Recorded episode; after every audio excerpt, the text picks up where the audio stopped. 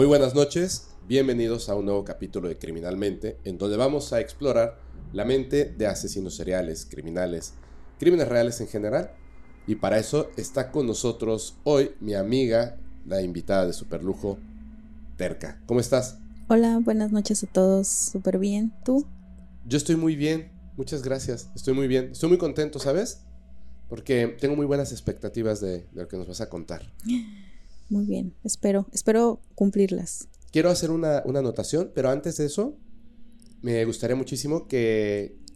No creo que alguien no sepa quién eres, pero si alguien no sabe, le puedes decir quién eres, a qué te dedicas, cuáles son tus redes sociales o plataformas. Claro que sí, mi nombre es Bricia Hernández.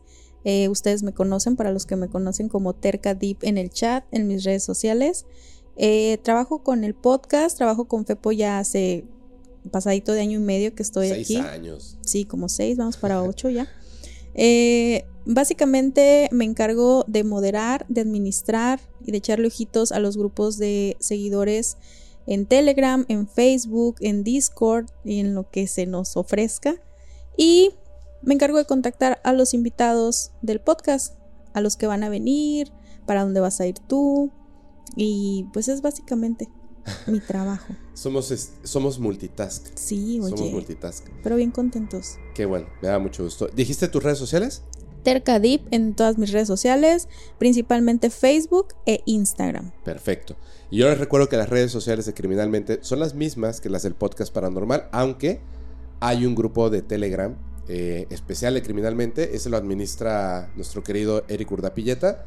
Así que algunas cosas, por ejemplo, si ustedes están viendo este capítulo u otros capítulos y notan que algunas de las evidencias o ciertas cosas están censuradas, lo pueden ver en algunas plataformas sin censura o pueden entrar al grupo donde 20 minutos antes, me parece, 20 minutos antes de que comience el programa, se suben todas las evidencias para que entonces ustedes puedan ver las evidencias y entender el contexto de lo que se está hablando.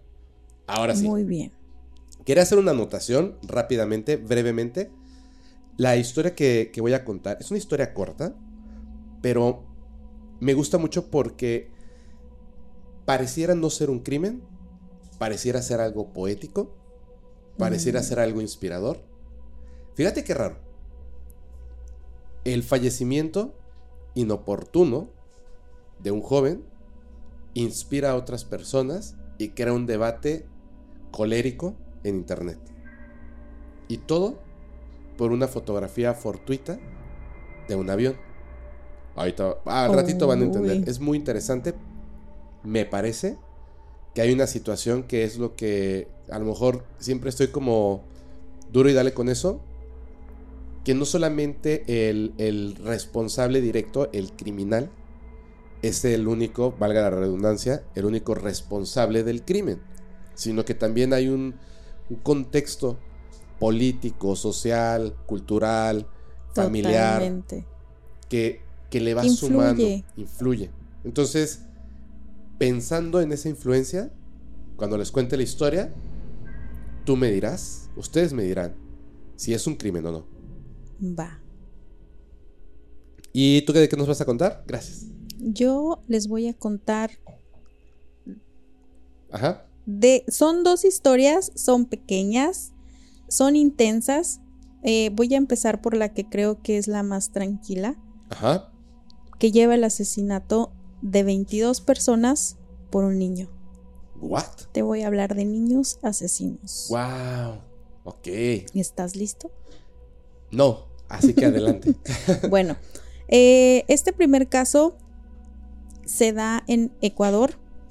Se da con un niño que nace en un barrio marginado, con pandillas. No se sabe, es Juan Fernando Hermosa. Este chico eh, se conoce súper poquito de sus primeros meses de edad porque se lo quitan a su familia biológica. A ver, a ver, a ver, a ver. O sea, me estás diciendo que este niño no, o sea, el Estado no tiene muchos registros de él. de su infancia. No. Él empieza a marcar a partir de los asesinatos que comete. No hay mucho detrás de él, Ajá. pero en el momento en el que aparece en la sociedad, pone de cabeza eh, la comunidad y el país Órale. por sus, por sus delitos. Solo, eh, perdón, si es spoiler no me respondas. A ver, dime. ¿Niño de cuántos años estamos hablando? De 15 años. Ah, sí, es un niño. Sí, es un niño, es un niño. Preadolescente, pero sí, es, es un Claro. niño, ¿no? Claro. Bueno, Juan Fernando, el, el Estado lo mueve Ajá. de donde nace, se lo llevan al norte de Ecuador, norte de Ecuador, en un poblado que se llama Sucumbíos. Ajá. Crece, sus primeros meses son como en, en lugares temporales, en, en orfanatos, en casas eh, donde cuidan estos niños mientras los acomodan en algún lado y lo adopta una pareja sin hijos eh, grande, es una, una- una pareja grande. La mamá es una señora con problemas auditivos, es sorda y padece de artritis, pero es una familia amorosa que, que se esmera en el cuidado de este niño. Lo adoptan desde pequeño, antes de los dos años se va con esta familia, se lo llevan de sucumbíos, se lo llevan a otro lugar, también eh, en las fronteras de, de Ecuador. Ajá. Te- tengo una pregunta. Perdóname. Dime, dime, dime. Perdóname. O sea, entiendo que, que desde los dos años adoptan este niño. Ajá, chiquitito. Pero, o sea, ya cuando es un preadolescente, que yo dije niño y no, no, no puede ser niño a los Ujú. 15, ¿no? Preadolescente o adolescente, está cometiendo estas cosas. Sin spoilers, o sea, perdón, es que no sé si Tú estoy diciendo dime, spoiler. tú, tú, tú pregúntame. ¿Se sabe la familia de No. este niño? Ah, No. Estamos en blanco de los dos años para atrás de Juan Fernando. Ni de su... O sea, no sabe ni quién es su familia. No. Ok, va. Perdón. Ok. Lo adopta esta familia, lo cría, hacen todo por él, lo tratan. O sea, básicamente crece en un hogar súper funcional, en un hogar donde no le faltó nada. Eh, el papá de Juan Fernando es una persona que tiene terrenos, por así decirlo, fuera de- del lugar a donde se habían mudado Ajá. y viaja con frecuencia, por lo que se queda a cargo de su mamá. No era un papá muy presente físicamente, pero sí daba todo por su familia, no les faltaba nada, tenían un nivel económico estable, él estaba bien, pero yo creo la falta de esta figura paterna, de que no estuviera tan al pendiente de él, lo volvió un chico un poco problemático no iba a la escuela, se iba con los amigos, normalmente se miraba a los alrededores de donde se supone que tenía que estar estudiando. Ah. Juan Fernando era un líder nato. Él tenía esta facilidad de, de atraer a otros chicos hasta un poco más pequeños que él y hacer estas como pandillitas Ajá. y no pasaban de verlos en los centros de, de videojuegos, en los, en los supermercados. De hecho, había una universidad cerca de, de la casa de él y rondaba como a las estudiantes y se iban a esperarlos porque Juan Fernando era un chavo agraciado, delgado, eh, con facciones finas, entonces tenía como que esta facilidad con, con las niñas, ¿no? Órale. Y se la llevaban de vagos. Ajá. Un día, eh, después de una fiesta, Juan Fernando y tres amigos más toman un taxi, se van hacia, hacia su destino y deciden asaltar al taxista, ¿Así? porque sí. Deciden que, que pues querían el dinero del taxista, se, les, hace fácil, Somos tres, somos se jóvenes. les hace fácil. Juan Fernando saca una 9 milímetros, ¿Qué? que más adelante te voy a decir cómo llega esa 9 milímetros a. Juan Fernando. Y con dos disparos súper certeros, uno al corazón y uno a la cabeza, le quitan la vida al taxista. Pero él es el que dispara. Él es el que dispara. Él es el que dispara. Eh, sus, su pandilla, sus amigos, comentan después ante la policía que era sanguinario, que lo disfrutaba.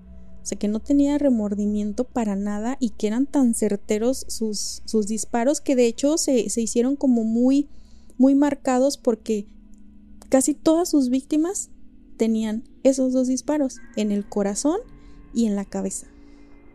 Este se supone, o bueno, igual, quiero entender que este fue la primera vez que... Fue la primera vez. Que le quitó la vida a una persona. Sí, fue la primera vez. Oye, pero... Es, es muy raro, ¿no? El hecho de que... De que nada más porque sí. Nada más porque sí. Y a la... Y la primera vez, o sea, me refiero a esto, la primera vez que, que le quitas la vida a una persona, que seas tan certero, a los 15. A los 15 años. A los 15 años. A ver, ¿y qué pasó? Le quitan la vida al taxista. Eh, uno de los compañeros de Juan Fernando toma el volante, se llevan el taxi, se quedan con el carro, tiran el cuerpo a las afueras. Estos también eran unos criminales. Sí, sí, sí, iban empezando ellos, siempre liderados por Juan Fernando. Pero ellos también tenían como 15 años así, sí, Sí, todos estaban dentro de los 13 a los 15 años. Verde. Se llevan el cuerpo, se llevan el taxi, ven un lugar solo, arrojan el cuerpo del taxista y ellos siguen su, fiesta. Tenían carro, tenían dinero, tiran el carro ya que no lo ocupan, lo dejan a las afueras y siguen su, su día, su noche normal. Al día siguiente, la policía encuentra el cuerpo del taxista, pero piensan que fue pues un asalto, el robo, algo normal, ¿no? Y empieza una línea de investigación sobre el caso. Cuatro días después, eh, Juan Fernando junto con sus amigos, porque cabe recalcar que siempre estaba como en esta pandilla, como en este, en este círculo de, amigos que él tenía, nunca estaba solo, va a la barbería donde normalmente le arreglaban su cabello. Te digo que era un chavo que cuidaba su aspecto, que le gustaba. Van a esta barbería donde los atiende Charlie, un travesti muy conocido en la comunidad. Los atiende, le terminan, entre plática y plática, Charlie los invita a su casa a seguir pues eh, bebiendo, agarrando la fiesta, se van con Charlie, llegan al departamento de Charlie. ¿Qué tienes? No, ya siento que le ha pasado algo a Charlie. Pobre Charlie. sí, ya lo sentí. Eh, se van estos cuatro amigos y Juan Fernando, esta vez eran cinco niños los que se fueron, se van al departamento de Charlie, se empiezan a subir los, los humos, se empieza a poner fuerte el ambiente, tienen una discusión. Empiezan golpes de Charlie contra, contra los amigos de Juan Fernando. No puede, porque son, son, son cinco. Claro. Trata de pedir ayuda, trata de salirse del departamento. Charlie, eh, perdón, Juan Fernando saca su 9 milímetros y le da cinco disparos a Charlie, quitándole la vida en ese momento. Claro. Fue instantáneo. Ellos huyen. Sí, sí, sí, claro. Huyen del lugar. Eh, la policía nota que es la, la misma arma con la que cuatro días antes habían asesinado al taxista. Entonces ponen el foco rojo y empiezan a ponerle un poquito más de atención a los homicidios, ¿no? Este niño mata a 22 personas en cuatro meses. Verde. En cuatro meses. Y a todos los asesina él. A todos. Su mano siempre fue la que disparó el arma. Pero siempre en compañía de... Siempre con los, con los amigos, con su pandilla. Con su pandilla. De hecho, a este niño se le conoce como el niño del terror. Ah, sí. Es el niño del terror. Bueno, más adelante, días después, a la siguiente semana, una semana en la que asesinó a tres taxistas y un travesti en la misma semana, con el mismo modus operandi. Pero era asaltarlos, básicamente, ¿no? Sí, lo hacían por asaltarlos. Pero él era sanguinario y le gustaba. Porque pueden asaltarlos, golpearlos, amarrarlos y dejarlos. Sí. No, él quería no. acabar con sus vidas. A él le gustaba.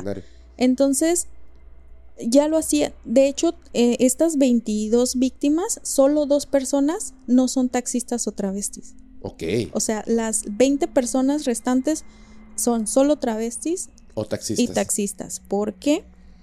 Bueno, comete estos, estos otros homicidios. No hay como muchos detalles de los demás porque es prácticamente lo mismo. Ajá. Eh, tomar un taxi en compañía de los, de los amigos, llevarlos a zonas apartadas y los dos disparos, el de la cabeza y el de El el corazón.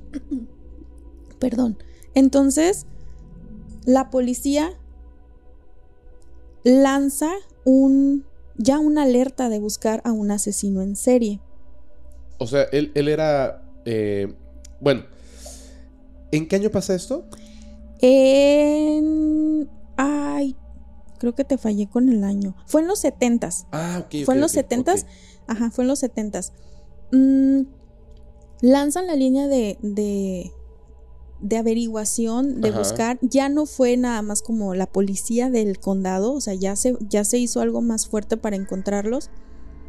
Y empieza esta línea y encuentran a una banda de niños entre las edades en las que ya habían visto que lo estaban haciendo, la bandita que lo Seguro traía testigos ya habían dicho ya sí, tenían bien muchachos. ubicados ajá, al grupito de, de niños que, que- que lo estaba haciendo.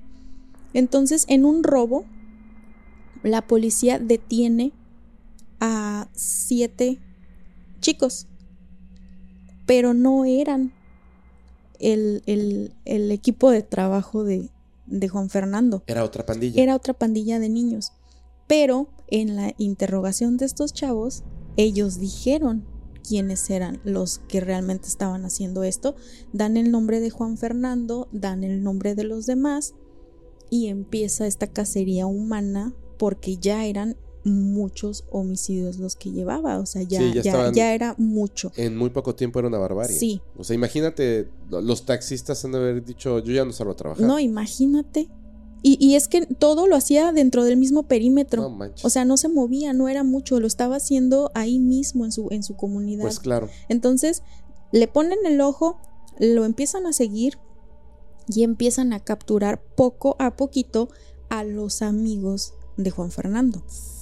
Empiezan con uno, luego detienen a otros dos, hasta que se hacen ya de, de casi la mayoría. Y Juan Fernando se empieza a ver acorralado, deja de cometer estos, estos crímenes, se encierra en la casa de su mamá y no sale. O sea, se escondió cuando se vio ya como, como acorrala- acorralado, perdón.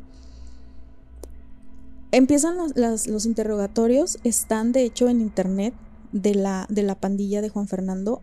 No sabes, son niños llorando, diciendo que, que Juan Fernando es un monstruo, que Juan Fernando no tiene alma, que es un sanguinario, que ellos no querían hacerlo. Le avientan toda la culpa a Juan Fernando, que también pues tienen culpa, o sea, ¿me entiendes?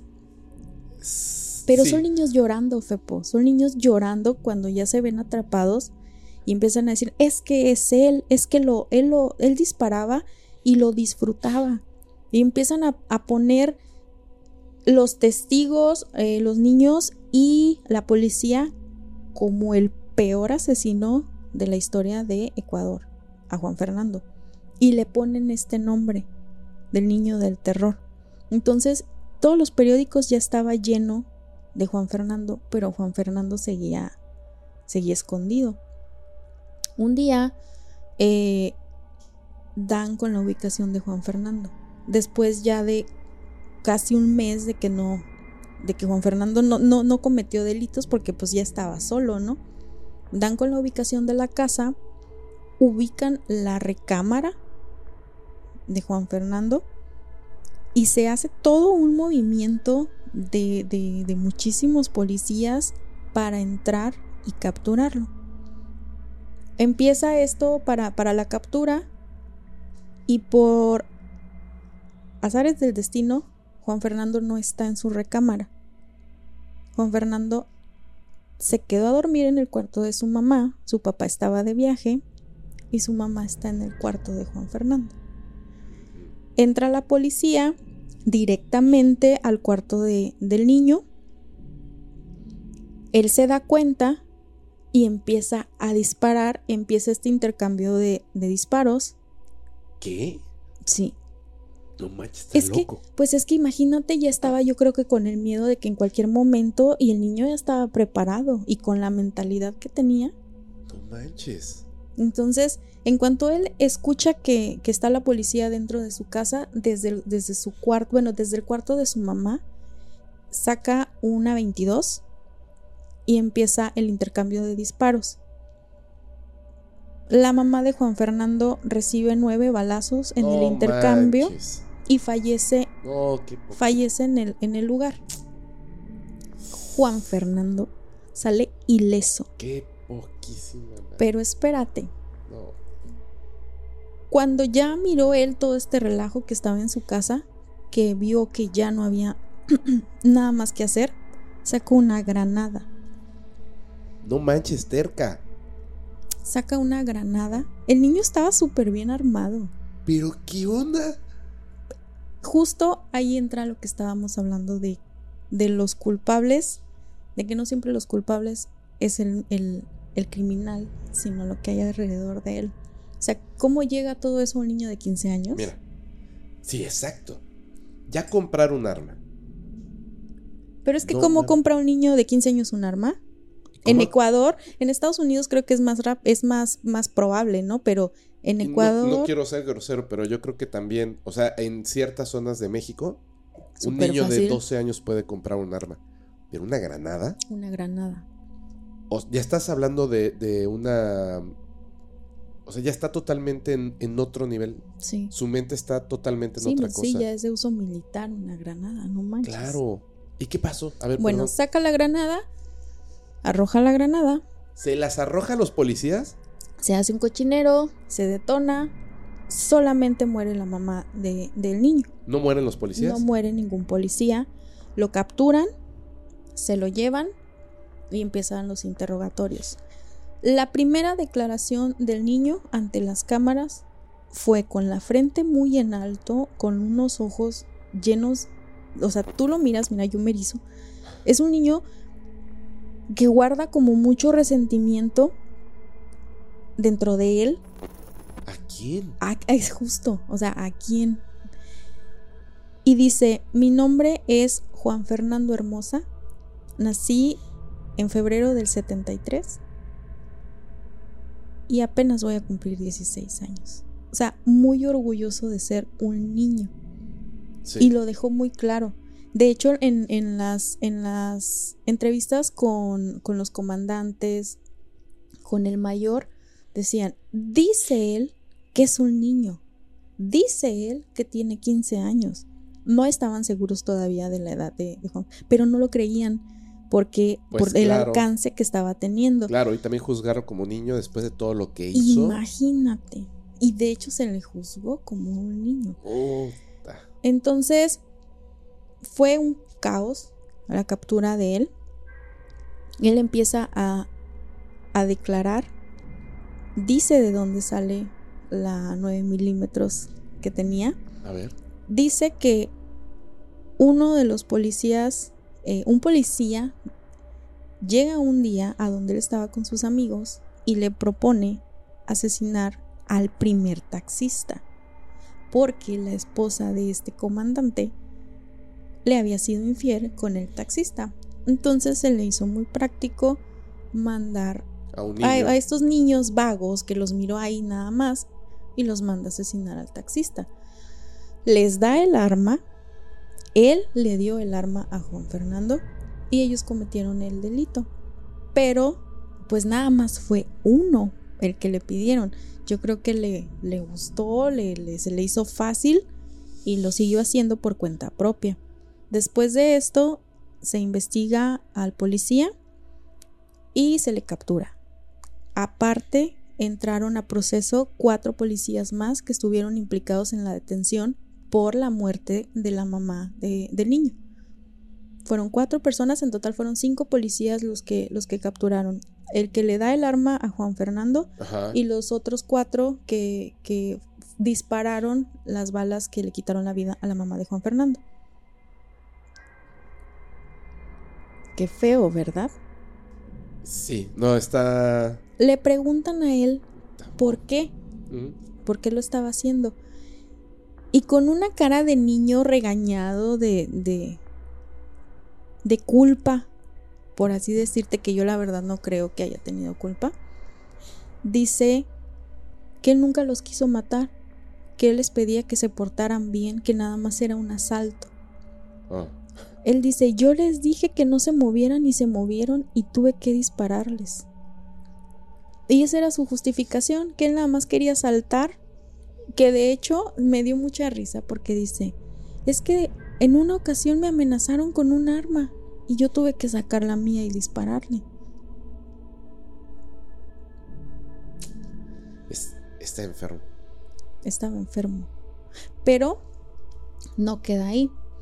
Lo detienen, le dan la pena máxima a un menor allá que serían cuatro años por la edad que tenía. Cuatro años nada más. 22 asesinatos y cuatro años. O sea, él, él sale a los 19, 20 años. Tendría que haber salido. Ah, ¿no salió? Bueno, A ver. lo detienen, Ajá. lo procesan al, al, al tutelar de menores y se hace líder de una pandilla. No manches, no, no manches. Se, se hace- te digo que ya traía él en su naturalidad Sí, ya. ser líder y organizar. Se hace líder de una pandilla. Tiene, deja él una novia, una noviecita de su edad, por fuera de la cárcel. De- ¿Desde los 16, 15, 16? Sí, Ajá. tiene esta noviecita, se las ingenian, dejan pasar a una niña menor de edad a visitar a su novio, O sea, a él. ajá, a visitarlo a él, entra esta niña y le lleva un arma. Ok, ¿y luego qué pasó? le lleva un arma y se fuga. Asesina dos policías en su intento de fuga y se va. Se va. Bueno, no intento en su fuga. En su fuga, se, sí, se, sí, se logra escapar, se va solo, asesina a dos policías. ¿Cómo que se va solo y la novia? Ella, eh, la, ¿Solo fue a darle el arma? y se fue. O sea, Y él se escapó. sí, él se escapa, él se escapa, se va eh, y se va a Colombia. Huye a Colombia, pero ya estaba la ficha, ya lo estaban buscando. Entonces llega a un lugar que no conoce, con gente más poderosa que él, y se topa con pared. Ya no tenía el mismo poder que tenía en Ecuador. Ecuador, ya no tenía este niños para estarlos manipulando y se empieza a deteriorar. Empezó a tener hambre, no tenía dónde dormir y se deja capturar. Él mismo dice que el hambre y el no tener a dónde lo, lo, lo empuja a buscar la manera de que lo capturen. Y lo capturan. Lo vuelven a llevar a Ecuador, lo vuelven a, a- a encerrar Sí. y cumple su condena De cuatro años. de cuatro años. Sale, sale libre, está solo, su papá ya no lo quiere volver a ver, pierde No, el contacto pero- totalmente con su papá adoptivo. De hecho, en las entrevistas de este señor, eh, dice que él no entiende qué le pasó si, si siempre él estuvo rodeado de amor, no tuvo necesidades, pero él dice que, que este niño ya trae en su genética algo que lo vuelve malo. Porque él no encuentra, es un señor ya grande, que él no encuentra una razón para, para que él tenga tanto coraje contra la sociedad, contra esas personas.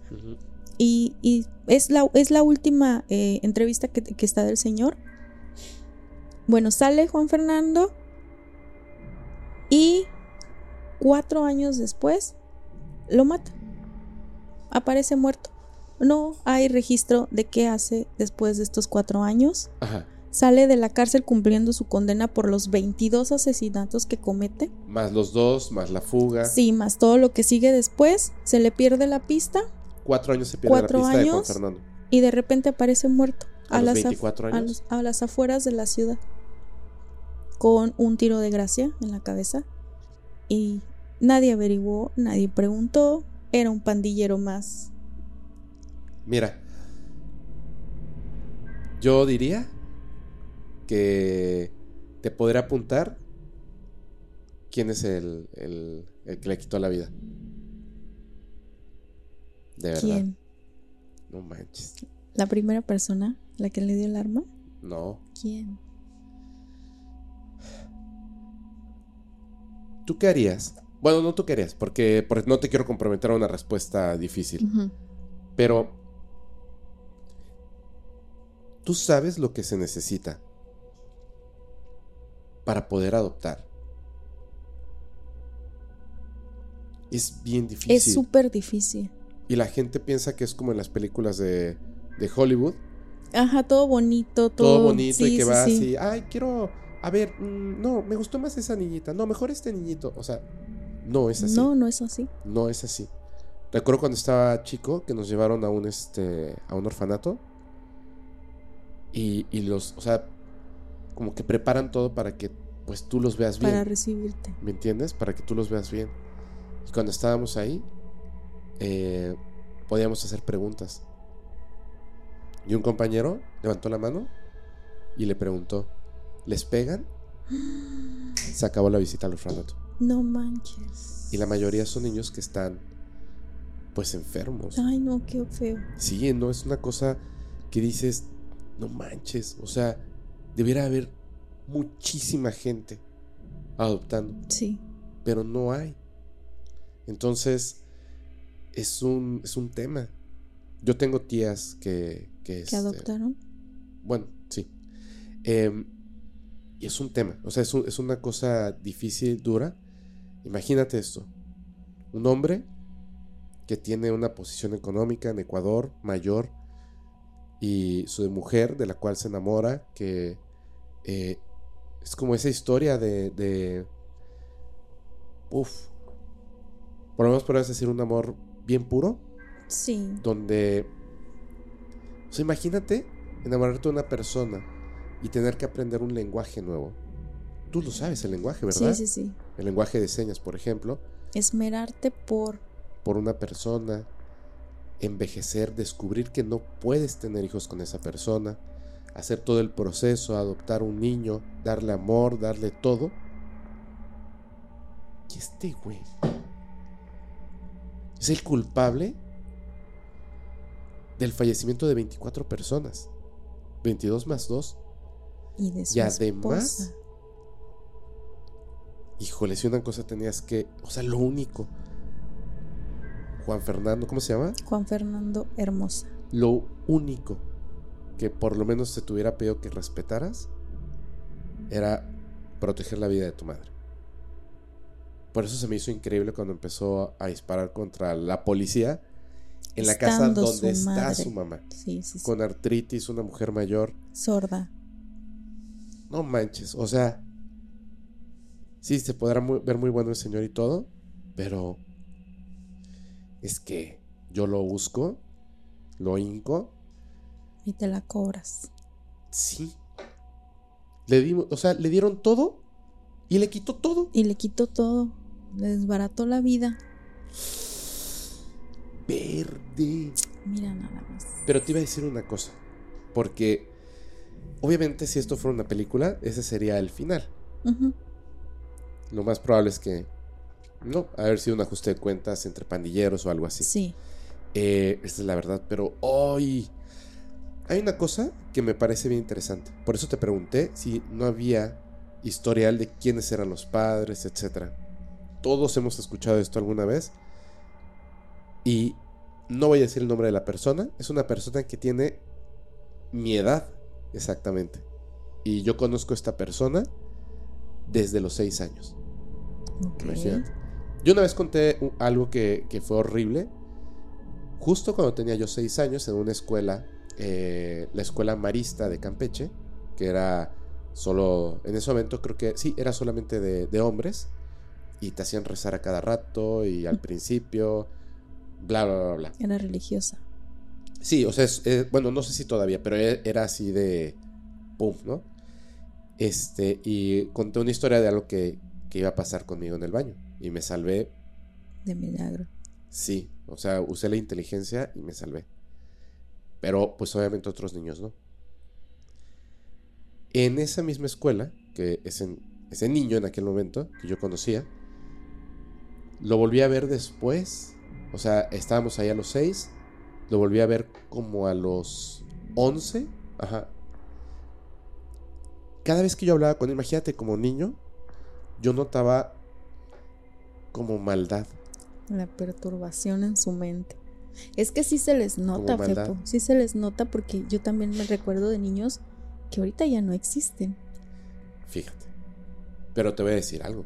Este niño, su, su madre, había consumido muchas...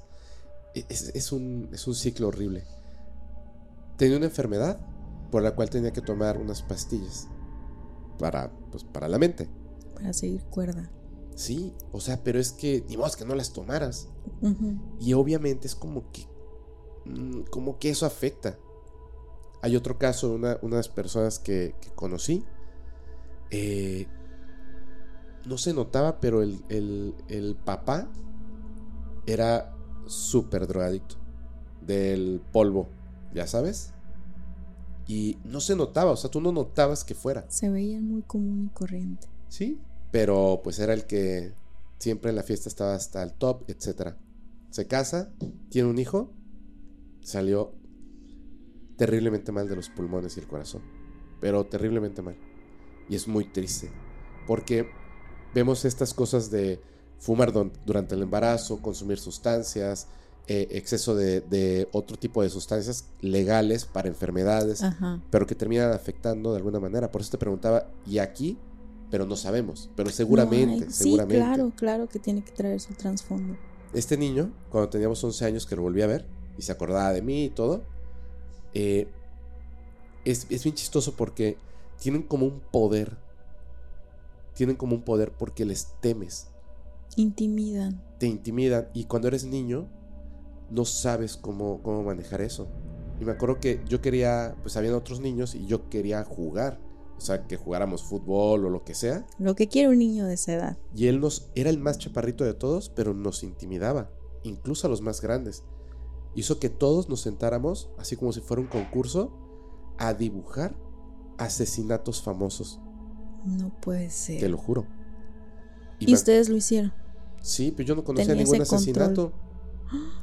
Pues yo no conocía Pues ninguno. claro, él era el que traía esas ideas nada más. Él dibujó ah, cuando a Luis Donaldo Colosio Le Eh, vuelan la cabeza. le vuelan la cabeza. Y el dibujo era macabro. Y además, en su mochila tenía un montón de dibujos. De asesinatos, etc. Eso fue cuando él tenía 11 años. Dios mío.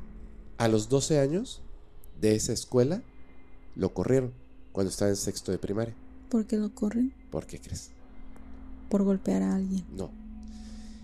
Había otro chico, por, en las siempre hay este bullying Sí, sí, sí, sí. y él estaba chaparrito.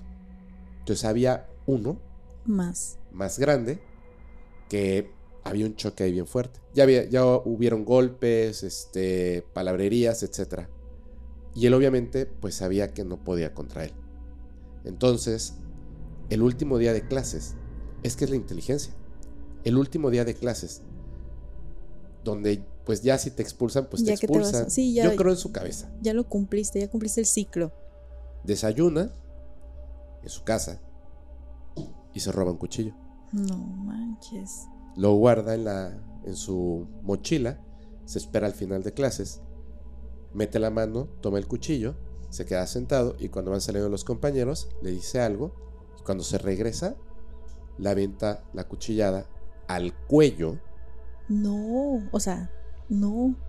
porque pues obviamente quería... Sí, o sea, sabía lo vida. que quería. Claro, O sea, no era intimidarlo, no era No, asustarlo. Era no. certero su, su golpe. pero no le dio. Le dio aquí abajito. No manches, Pepo. De- de- o sea, te lo estoy diciendo y es totalmente cierto. Pero ahora espera. Le dio aquí abajo. Campeche es un lugar pequeño. Y pues todo el mundo se enteró. Yo sé de esa cuchillada mucho tiempo después. Porque ahí vivía mi hermana. Y me empezó a contar la historia de este niño.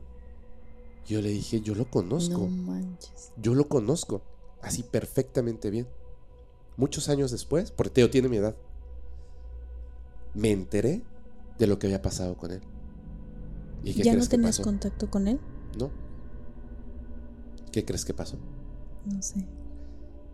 Por eso creo que siempre hay una, una luz al final del túnel. Su familia, obviamente después de eso, se dieron cuenta de que había un problema. y así como a la madre que tuvo que tomar pastillas. Lo medicaron. No tanto que lo medicaran. Supongo que el tratamiento no nada más era la medicación, sino tratamiento psicológico. claro. claro. Terminó una carrera como el mejor de su clase. Wow. Se especializó brutalmente. Es un genio, es una eminencia, es doctor. Se fue a vivir a otro país, está casado, tiene hijos y vive feliz. Qué bueno. Por supuesto. Qué bueno. Por eso tenemos que estar atentos. Sí. Sí, sí, sí, porque se pueden ¿eh? canalizar de otras Sí, claro. Dos centímetros pudieron haber cambiado la vida. Se le acaba sería otra cosa totalmente. Sí, sí, sí. Sí, porque va dentro de esto que estaba yo platicando eh, antes de empezar, que las autoridades, el gobierno no siempre está preparado para tratar con gente así. Y tú los internas y salen peor. O sea, si un niño de 15 puede comprar una granada, algo está muy, muy, mal. mal en tu sociedad. Muy mal, así muy mal. Claro. Terriblemente mal. Pero qué bueno, me da mucho gusto el final de tu historia. Sí, de hecho, un amigo que es fotógrafo, por eso sé el final, final, final. Me dijo, oye, esta persona, porque además ve el podcast. Ok. Y le mando un saludo. Espero que no tome a mal contar su historia, no digo su nombre. Me dijo, oye, ¿tú conoces a esta persona? Y yo le dije, sí. Así como que, como, como, ¿por qué me lo preguntas, no? Le dije, sí. Y me dijo, fíjate que me contrató para tomar fotos de una de sus casas que va a poner en venta, una casa súper chida. Y este, y le dije, oye, qué buena onda. Le dije, entonces vive en esta ciudad. Me dijo, no, él vive en, otro, país. dije, wow, me dijo, pero desde allá, él ve el podcast. Y entonces eh, me dijo, oye, tú eres amigo de Fepo, ¿verdad? Sí. Le dijo, ay, no, yo lo conocí cuando éramos niños, bla, bla, bla, bla. Este, y me dice, es un tipazo. Y yo, Sí, es un tipazo. Qué padre. Ahora, ¿sí, no? es, son de estas cosas raras de la vida. Me da mucho gusto, la verdad. Sí, a mí también. Es una buena. Al Pensé que ibas a terminar mal tu historia. Es que todo, ve, todo indicaba Apuntaba que iba para allá. No, qué bueno que no. Y ahorita que estabas contando esto, ay, es una lástima el hecho de que no solo sea un, o sea, que debió haber sido un guion de una película y nada más, pero lamentablemente es la vida rara. Y hay muchos casos. Te voy a contar ahora sí algo yo y porque vas a cerrar tú, ¿cierto? Cierto. Mira, antes de, empezar, antes de empezar, quiero que veas una fotografía, es una foto real de algo muy extraño. Quiero que la veas y la gente la vea también. ¿Ok? Ok. Eso es todo. No quisiese. Ahora te voy a contar. Para las personas que lo están escuchando y no lo están viendo, es una foto en blanco y negro, antigua, de un avión y hay una persona cayendo, cayendo del avión. Obviamente sin paracaídas, sin nada. Esa persona se llama Kit Sapsford y es un niño. No. Es un adolescente. Te voy a decir una cosa. Este suceso eh, la fotografía fue, digamos, fortuita. No estaban buscando, el fotógrafo no estaba buscando retratar. Eso, justamente. Eso. De hecho, hasta que revelan las fotografías, se da cuenta de que lo que había escuchado resulta que él había fotografiado un momento. O sea, esa noticia se dio a conocer y él no tenía ni idea de que lo tenía capturado. Así es. Fíjate, te voy a leer algo te voy a leer algo que causa este texto en las personas una pelea, una controversia tremenda, porque toca puntos de religión, etc. Y debiera ser algo como híjole, que toque el corazón, pero más bien como que toca la herida. Ok. Dice así, me voy a poner los lentes porque si no, no veo. Perfecto. Desde el primer momento en que Kit Sapsford puso un pie fuera de Boys Town, la, la institución católica a la que sus padres lo habían enviado, su corazón latía con un ritmo incontenible. Sus ojos estaban puestos en el horizonte, más allá del cual sabía que se hallaba su destino. No era simplemente una fuga, era una búsqueda de libertad. Una libertad que solo los cielos podían ofrecer. Kit siempre había sido un espíritu nómada. A los 14 años, su insaciable curiosidad lo había llevado más lejos que la mayoría de sus coetanos. La necesidad de mantenerse en movimiento, como su padre Charles lo había descrito. Esta necesidad era su brújula y su mapa estaba llena de sueños no realizados. Un mapa que lo llevó directo al aeropuerto de Sydney. Se coló por la pista. Sus ojos fijos en un Douglas DC-8 preparado para el despegue. No sabía a dónde iba, pero ¿importaba realmente? Kit solo quería volar.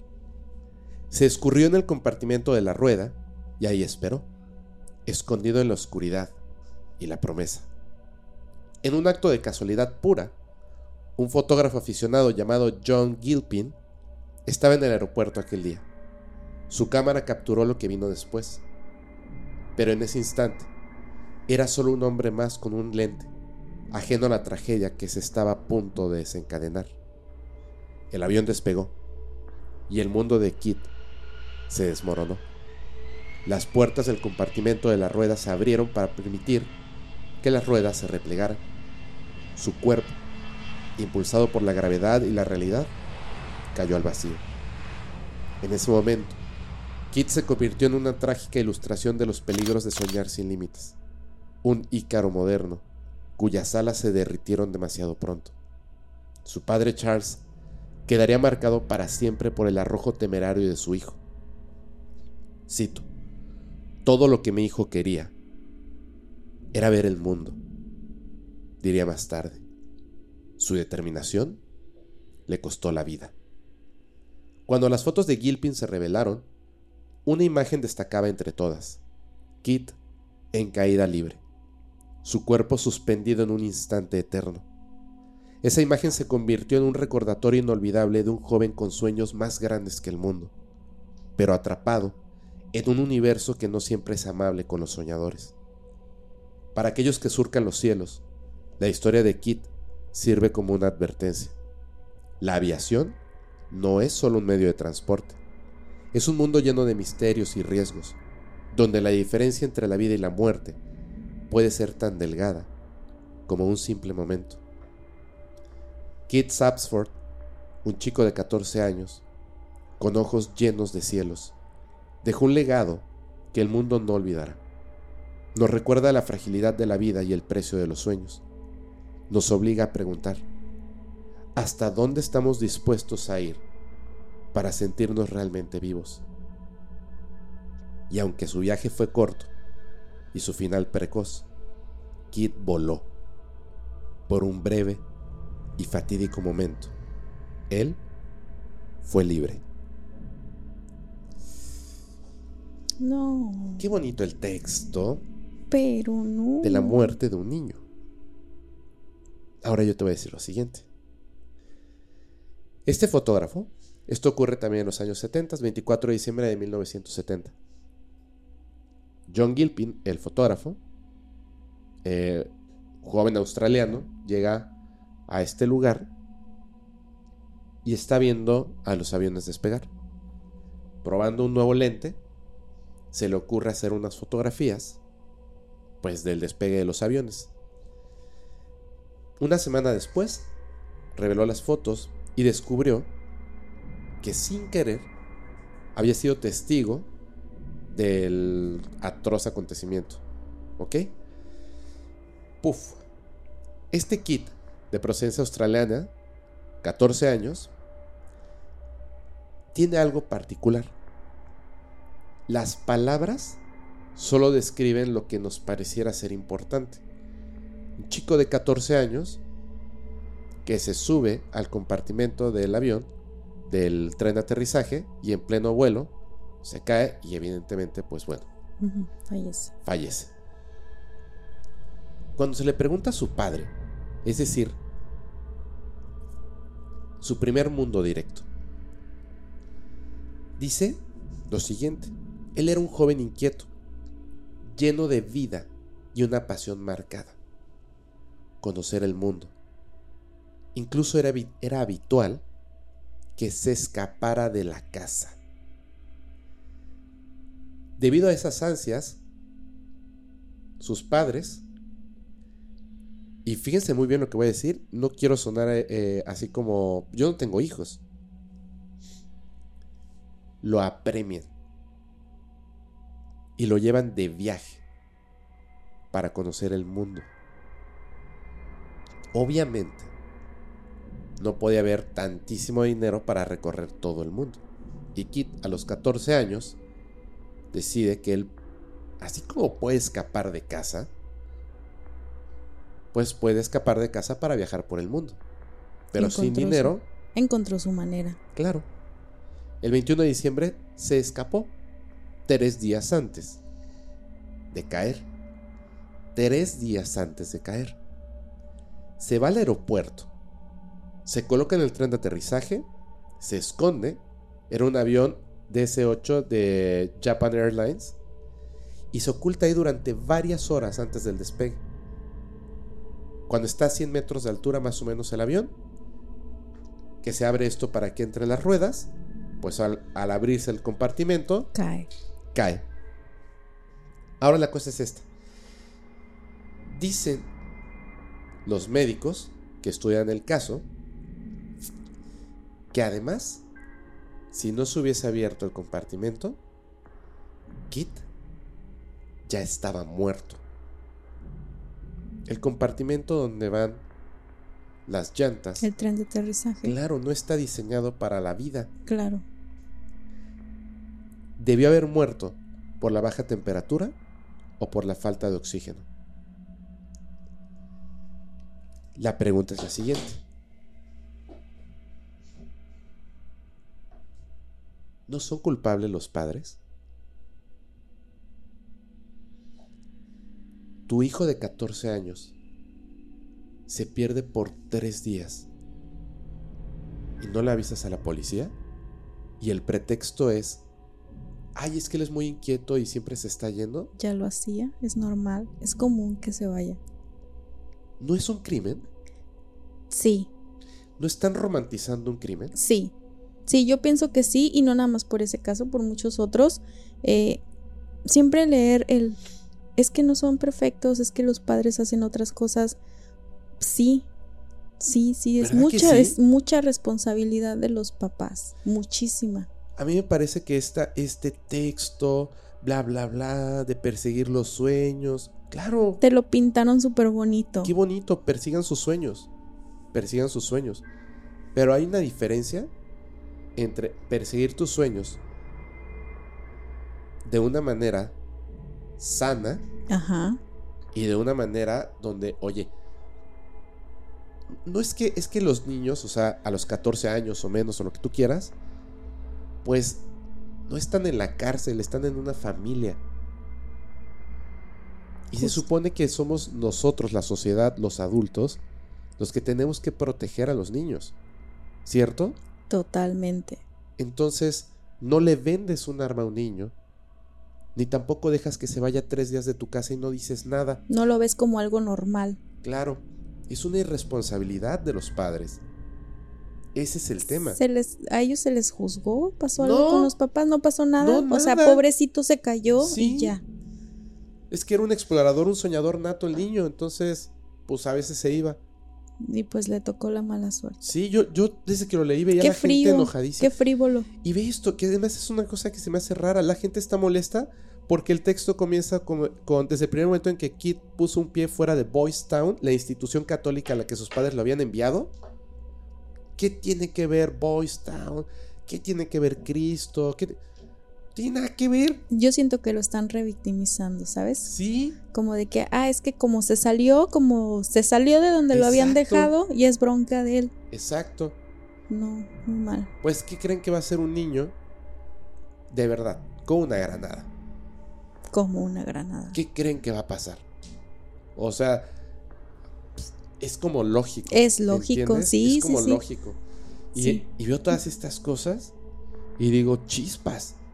Creo que como sociedad nos hace falta, pero un montón de, detalles, muy mal. porque al final detonan en cosas terribles. Detonan en cosas terribles. O sea, aquí hasta el morbo de la fotografía, porque al final pues termina siendo espectacular, ¿no? Justo. Sí, es que está, está muy impactante la fotografía. Pobre. ¿Sabes que no me imaginé? Yo organicé otra historia cuando me enseñaste la foto.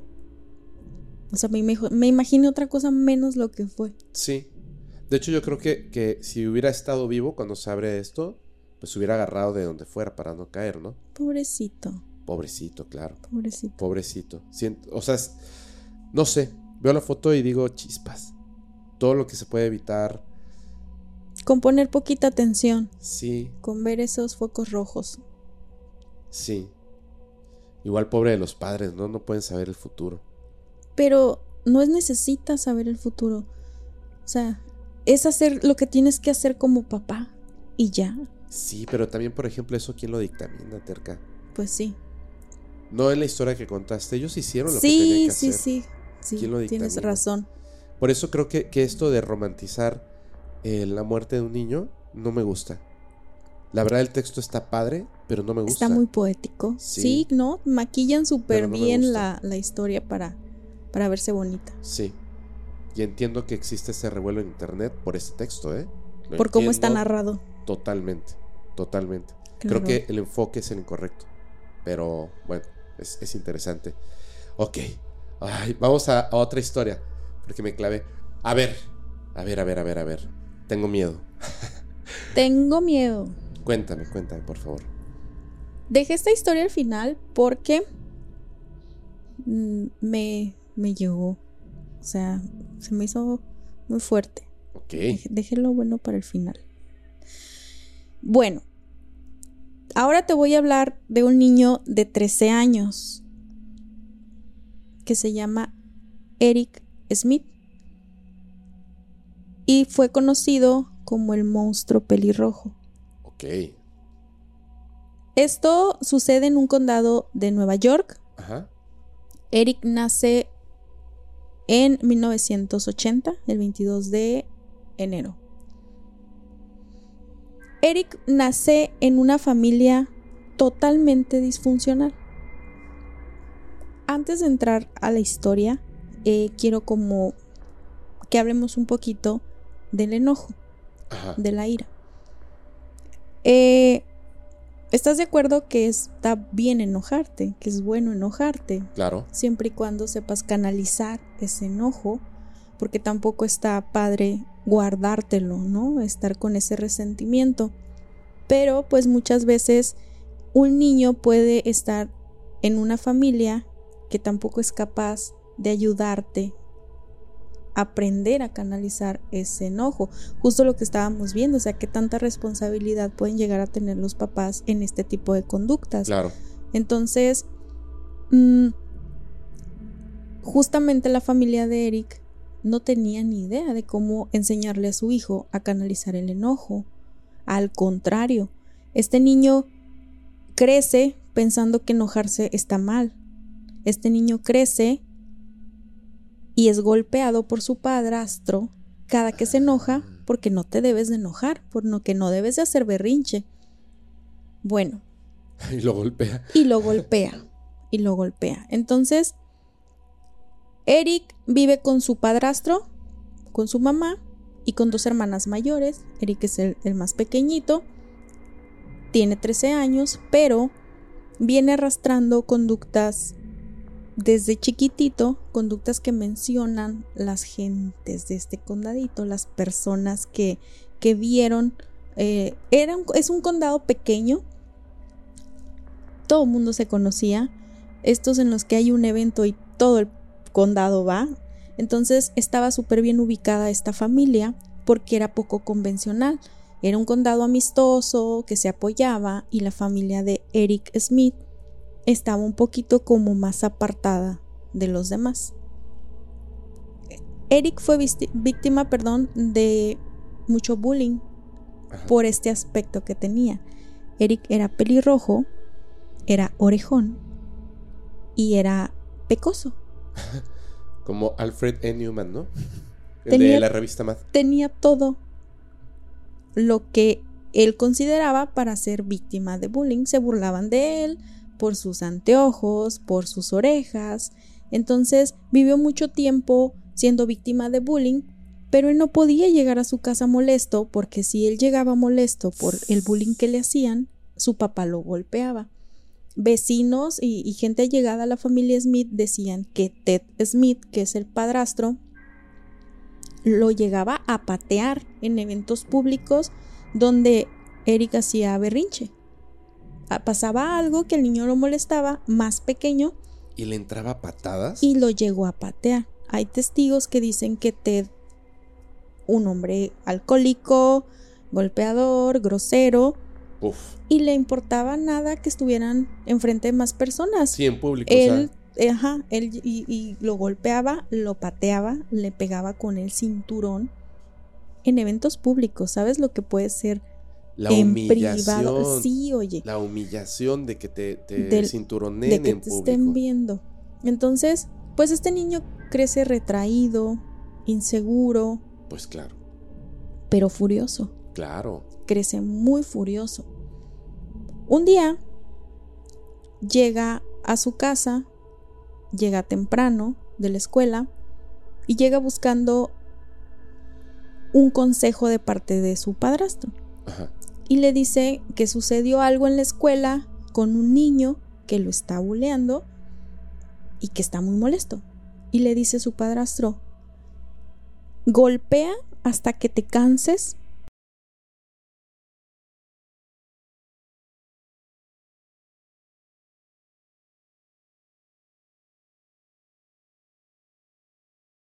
a Eric. Eric va, golpea el costal y se siente relajado. Él siente que funciona. Tres días después, sucede lo mismo. Llega Eric un poquito antes de la escuela y su mamá nota que trae las manos ensangrentadas, los nudillos desbaratados. Lo nota porque le pide que vaya a comer. Eric va y se lava las manos, come, pero la mamá mira las manchas de sangre en el lavabo y va y lo revisa y se da cuenta de que el niño tiene golpes en los, en los nudillos y lo pasa por alto.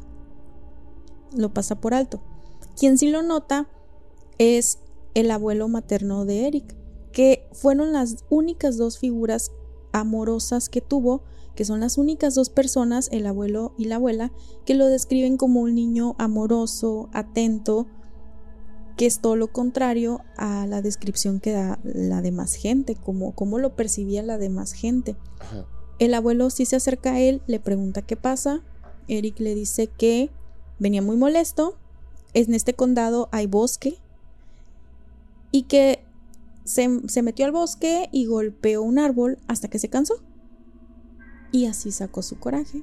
El abuelo no se queda muy convencido, pero lo deja pasar, habla con él y no pasa nada. Cuatro días después hay un campamento en el único parque que hay en el condado, un campamento para niños. Y pues se invita a todos los niños del condado. Muy cerca de la familia Smith nace Derrick Robin. Un niño que cuando Eric tiene 13 años, eh, Derrick tiene 4. Chiquitito. Chiquito. Es el hermanito menor de Dalton. Solo eran dos, niños, dos, dos, hermanitos y pues papá y mamá. Súper protegido por, por su mamá, Derrick. Lo deja asistir al campamento lo deja asistir al campamento. Supongo con su hermano Dalton, ¿no? No. No. No. Va nada más Derrick, súper emocionado porque iba a ir al campamento. su mamá no estaba lista al momento de que Derrick ya estaba listo para irse al campamento. Un niño de cuatro años que iba a un parque estaba feliz porque ya se quería ir. Estaba a una cuadra nada más. El campamento, el parque de la casa de Derrick. Entonces este niño pequeñito de cuatro años le suplica a su mami que lo deje ir solito, que no pasa nada, que él ya es grande, que él ya es capaz de llegar al campamento solo. Su mamá accede a dejarlo ir solo. Mm. ¿Qué puede pasar? Es un condado pequeño, todos nos conocemos, está a una cuadra de distancia y deja ir a Derrick solo. Fue la última vez que vio a Derrick con vida. Esa mañana, poquito antes de las 8 de la mañana que, lo deja ir. Oh. Para tragedia para desfortuna del niño, se encuentra en el camino a Eric, quien había sido expulsado del campamento en cuanto llegó por un altercado que tuvo con otro niño. Entonces lo corren, le niegan el acceso al campamento y de regreso a su casa se encuentra con Derrick, se las arregla, le cierra el paso, lo convence de irse con él y lo adentra en el bosque. Lejos de la mirada de adultos, de nadie, se lo lleva lo más profundo que puede del bosque y lo asesina. Derrick era un niño de cuatro años que accede a ir con engaños. En cuanto Eric se mira, yo creo como en una zona perfecta para él, lo ahorca con sus manos, eh, lo ahorca. Se da a entender que muere por ahorcamiento, pero no. Tarda tarda en desvanecerse el pequeño de cuatro años por más intentos que hacía Eric. Hasta que logra desvanecerlo. Pero no lo Derrick se desvanece, cae al suelo. Eric, furioso y con estas palabras de, de golpear hasta que saques tu furia, empieza a buscar a los lados y mira una piedra muy grande. Se acerca, toma una piedra de 4 kilos que la levanta con esfuerzo. Se acerca a la cara de, de Rick y golpea las veces que sus fuerzas le permiten hasta cansarse. Le desbarata el cráneo estando Derrick vivo. No. Porque te digo, se había hablado de que había sido por asfixia, pero no fue por asfixia, fueron por los traumatismos que sufrió por los golpes de la piedra. Eric se incorpora, se siente extasiado, se siente poseído por, por esta adrenalina que le da la ira que traía, pero no se siente satisfecho. Él sigue teniendo un coraje dentro de él. Toma una piedra más pequeña y la arroja al vientre del pequeño. Y lo hace, lo patea y empieza a hacer con el cuerpo lo que le da la gana. Lo acomoda en diversas posiciones, le quita un zapato, se lo coloca cerca de la cara, no pensando en, en crear una escena falsa, no, él jugando, él dentro de su, de su coraje, yo creo que se sentía con poder sobre el niño. Entonces, como en forma de, de, sentirse dominante, él empieza a jugar con el cuerpo del niño. Lo pone en diversas posiciones, le quita la ropa, se apropia de la lonchera del niño y saca una banana y la desbarata con sus manos. Estos son declaraciones de Eric. Desbarata la banana con sus manos, la arroja al piso, mira que viene un sándwich, agarra el sándwich y lo empieza a desbaratar con sus manos hasta crear una masa. Con el sándwich desbaratado, se acerca a la cara desbaratada del niño y trata de meterle la masa del sándwich en la boca. Se lo deja como puede, no conforme, viola El cuerpo. el cuerpo del niño. Viola al pequeño de cuatro años y ya se siente satisfecho. Se le baja este impulso de adrenalina, no trata de encubrir nada, absolutamente nada. Se siente desorientado cuando poco a poco empieza a regresar a la realidad y se va. Se va a su casa como si no hubiera pasado nada. Llega a su casa, le preguntan por qué llegó antes, le comenta pues que lo sacaron, que tuvo un problema. Al día siguiente, ese mismo día empieza la búsqueda del niño cuando su mamá va a recogerlo al, al pequeño de cuatro años Y va no a la mamá y nunca llega. Le dijeron que el, el niño nunca había llegado. Se emite la búsqueda. Es un pueblo pequeño. Les bastaron cuatro horas para encontrar el cadáver del pequeñito de cuatro años. Por ser un pueblo amigable, un, condado pequeño, la gente no pensó que alguien dentro de la misma comunidad hubiera podido hacer esto.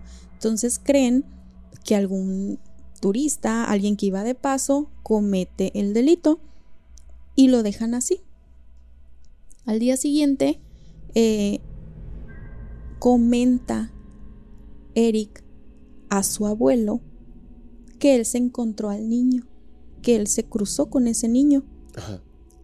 Entonces el abuelo piensa que hay que decirle a la policía porque probablemente Eric miró lo que le sucedió a Derrick. Una amiga de la familia de, de Eric le empieza a cuestionar. ¿Pero qué viste? Y Eric empieza a dar detalles muy certeros de la ropa que llevaba el niño, de lo que llevaba la lonchera. Mm, Entonces ella dice, no, algo hay aquí. Va, se acerca a la policía y la policía le pide permiso a, lo- a los padres de, de Eric para interrogarlo. Se lo llevan, empiezan los interrogatorios y Eric se sentía un superhéroe. Él, se- con, la, con la tensión que estaba teniendo y, y él, él estaba contando todo, que sí, que lo miró, la ropa que traía, pero empezó a tener, eh, a cambiar las declaraciones. sí, Se empezó a, a a equivocar, confundir. claro. Entonces a la policía ya se le empezó a hacer medio extraño y pusieron un poquito más de atención en, en Eric porque veían cómo disfrutaba la atención que le estaban dando. Entonces dejan ir a Eric. El niño se va con este sentimiento de que hizo algo bueno por, por las declaraciones que dio pero no aguanta y le confiesa a su abuelo que él asesinó a A Derrick. ver, Rick.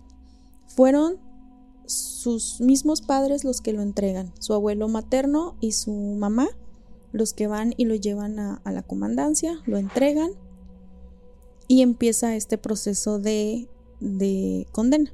Empiezan las averiguaciones, los papás del pequeñito destrozados, las entrevistas que dan, o sea, fatales, se le pone en la hoguera a la mamá por haber permitido que, que el pequeño se fuera solo, más allá de lo que había cometido Eric, se fueron sobre la mamá de cómo permitió que Derrick se fuera solito al, al campamento. Entonces empieza esta guerra mediática entre las dos cosas. A ver, ¿qué opinas? Verde.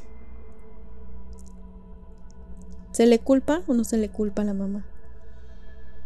No.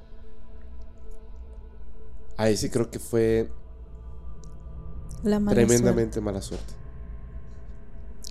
Pues empieza la, el juicio de, de, Eric. de Eric. La defensa empieza a hacer estudios psicológicos, empiezan a ver qué hay ahí y detectan que Eric tiene un trastorno generado por medicamento que la mamá toma durante el embarazo para la depresión. ¿Neta? Sí. Le genera un, una condición que le evita saber controlar su, su ira, su coraje, aparte de que, mira, la, la, la parte acusadora decían que que él traía esta condición por el tipo de familia de la que venía. Ajá. Que no era algo patológico, que, no lo era. Y la defensa empieza a buscar y empieza a buscar, le encuentran eh, este trastorno al niño y empiezan a buscar la manera de que de justificar lo que había hecho por el trastorno se llama explosivo intermitente y se dispara por el medicamento, no recuerdo cómo se llama el medicamento en este momento. Pero sí tiene sentido. Sí, sí, sí. Claro, porque hasta lo del sándwich, eh, o sea, era como... La hazaña con la que hace las cosas. Como que llegó un punto incontrolable. Y explotó. Y explotó y después cayó. Sí. Entonces, son como momentos de mucha adrenalina. No es como que él se mantenga en ese nivel de molestia son puntos, son piques de adrenalina que lo hacían tener estos impulsos y pues con el apoyo del padrastro que le dice golpea lo que te, lo que puedas para para sacar tu coraje por mala fortuna se junta todo empieza el proceso dicen que no no influyó la familia que es este problema entonces se le juzga como menor pero se le dicta se, busca la manera de dictarle sentencia como adulto mm. por, por la manera en la que hizo las cosas. Tenía una sentencia entre nueve años y cadena perpetua y se le da la cadena perpetua. Se le da la cadena perpetua a, Eric. Llora. Hay imágenes del juicio donde está en el momento de la sentencia. Respira y ya. O sea, como que entiende lo que, lo que hizo, su mamá desbaratada en llanto y él muy tranquilo, sin entender, yo creo, sin asimilar lo que era la, la cadena perpetua. Se le dicta la sentencia, se le ingresa en un instituto para menores de edad y se le cambia de, de institución cuando cumple la mayoría de edad. Cuando él ya cumple la mayoría de edad, lleva a cabo 10 audiencias para solicitar la libertad bajo fianza, porque empieza a decir que ya no es la misma persona que, que cometió el delito, que de hecho estuvo en el Evangelio en la iglesia, que él había recibido mensajes de Dios diciéndole que él podía eh, servirle a la comunidad, estudió una carrera dentro, dentro de la cárcel y él llevó a cabo estas 10 audiencias y se le negaron la libertad condicional en las 10. Escribe una carta pidiéndole perdón a la familia del, del pequeñito y les dice que si él pudiera cambiar de papeles, que él aguantaría todo lo que le pasó al niño, que está arrepentido, pero pues que ni modo, que ya pasó y que él no quiere vivir tras las rejas toda su vida que por favor se le perdone. La mamá da entrevistas, la mamá del pequeño de cuatro años, y dice que no, que, que no, que no lo van a perdonar, que no, que no. En el 2021 se hace la última audiencia, pide la libertad, pone todos sus argumentos y sucede algo entre el papeleo en la corte que no se le da eh, fin. Queda como, se le pospone. Y el año pasado salió libre. El año pasado, 2022, le dan la libertad a, a Eric. Como una persona rehabilitada que anda caminando libre por las calles de Estados Unidos. Los papás del pequeño de cuatro años dicen que son dos momentos horribles los que han vivido cuando supieron de la muerte de su hijo y cuando se enteraron de que Estaba de que libre Eric ahora. estaba libre. Y ahorita Eric vive su vida normal. Pero, ¿Cómo cuántos años tiene? Pues es del 80. Claro, tiene 40. 40 y fracción. O sea, sí se echó. 27 años. 27 años tratando de, de salir. ¿Y tú qué piensas? Yo pienso que es que sí, sí difiero porque, o sea, si tú miras la vida que llevó, Ajá. sí también dices, pobrecito, ¿no? O sea, es, es eso, o sea, si se hubieran enfocado un poquito más sus papás, si se le hubiera ayudado, si se le hubiera enseñado a canalizar ese coraje, si se le hubiera medicado, si él hubiera... Qué bueno que no soy juez porque es que estuvo muy feo lo que hizo. O sea, sí, solo la es uno, manera. pero estuvo horrible. Pero también entiendo eso de que la vida que llevó, los medicamentos que tomaba la mamá. Y sabes que- que hubo mucho ahí que, que determinó la forma en la que se le juzgara la violación. La violación tuvo razón. mucho que ver. O sea, si hubiera sido el asesinato en sí lo que pasó, quitándole la violación, yo creo que hubiera sido muy diferente. Pero ya el hecho de tener esa mentalidad retorcida de todavía violar el cadáver, Pero yo siento que no estaba en control de, de- de las emociones. No, de la hecho, emoción que sentía. yo- Y era como un instinto animal sí, de, de yo soy el, el, este, el poderoso aquí. el dominante. Yo soy el, ajá, de dominio. Sí, sí, sí, porque de hecho yo, yo averigüé sobre el trastorno y, y son personas que se, que se cegan. Sí, no era, no era algo sexual, era algo de dominio. Sí, sí, sí. Pero sí tuvo mucho que ver para, para la cadena perpetua. Claro, que al final claro. no se llevó, No, ¿no? sí, Pero claro. el hecho de la violación sí tuvo mucho que ver para que se le dictara cadena perpetua. Mocos. ¡Wow! Híjole, ¿sabes qué?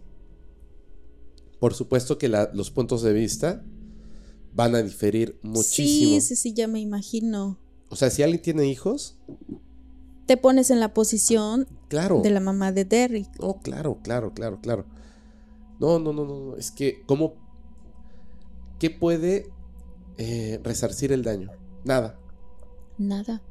Nada, porque pues me imagino yo que ni viéndolo tras las rejas. O sea, nada te devuelve tu Nada. hijo. Y luego Nada. como madre ese sentimiento de culpa ni también. la pena de muerte, no, ni no. la cadena perpetua. No. Nada. Nada. No, definitivamente no. Uf, qué feo. A mí me impresionó mucho, ¿sabes? Mucho, mucho. Sí, qué feo. No, estuvo. Ay. O sea, el otro, el otro era un sanguinario, ¿no? Criado en una familia totalmente funcional y ve este que era un furioso criado en una familia. Y al final, los tres tienen una cosa en común. O sea, eh, las dos historias que contaste de la persona que yo te conté, los tres tienen un, un punto en común, que son, bueno, posiblemente el primero, posiblemente, sustancias durante el embarazo. durante el embarazo. Wow. Oye, Terca, ay, Mm. me, me- me siento... Ah.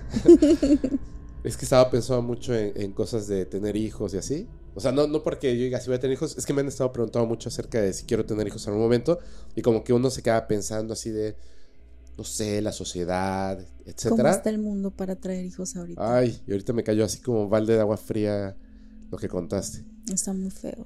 Está horrible. Cuiden a sus niños, cuídenlos, cuídenlos mucho. Cualquiera de las dos posiciones. O sea, si tienes un hijo con un foquito rojo, Pues hay que ponle cuidarnos todos, mucha ¿no? atención. Sí, sí, sí, sí, sí. Sobre todo a los menores. Wow, qué, qué duro, qué duro, de verdad.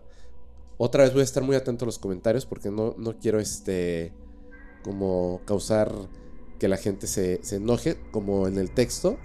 De tu historia. Ajá. Al final son opiniones de cada quien. Son opiniones de cada quien. Como a lo mejor suene raro, pero yo no soy juez. Y puedo eh, decir lo que opino, pero eso no dictamina la realidad de las cosas. Es tu punto de vista, nada Es un punto de vista. Y esto me da. La neta me da mucho coraje lo que hizo Eric. Sí, siento feo. Estuvo es horrible. que estuvo horrible. Estuvo, Estuvo horrible. espantoso, espantoso. ¡Wow! Terca, eh, ¿puedes repetir por favor tus redes sociales? Claro que plataformas? sí. Me encuentran en Facebook y en Instagram como Terca con CK. Deep, doble E. Y nada más. Muchísimas gracias. Gracias Muchísimas a ti. Gracias. Gracias, a ti. Este, y pues bueno, nos estamos viendo en el chat. Claro que sí. Gracias Buenas por todo. noches a todos. Gracias. Recuerden que tenemos un correo por si quieren mandar sugerencias o algo que les pueda parecer interesante para este podcast criminalmente. Yo les agradezco mucho. Soy su amigo Fepo. Nos vemos la próxima semana para adentrarnos en la mente de otro criminal. Chao.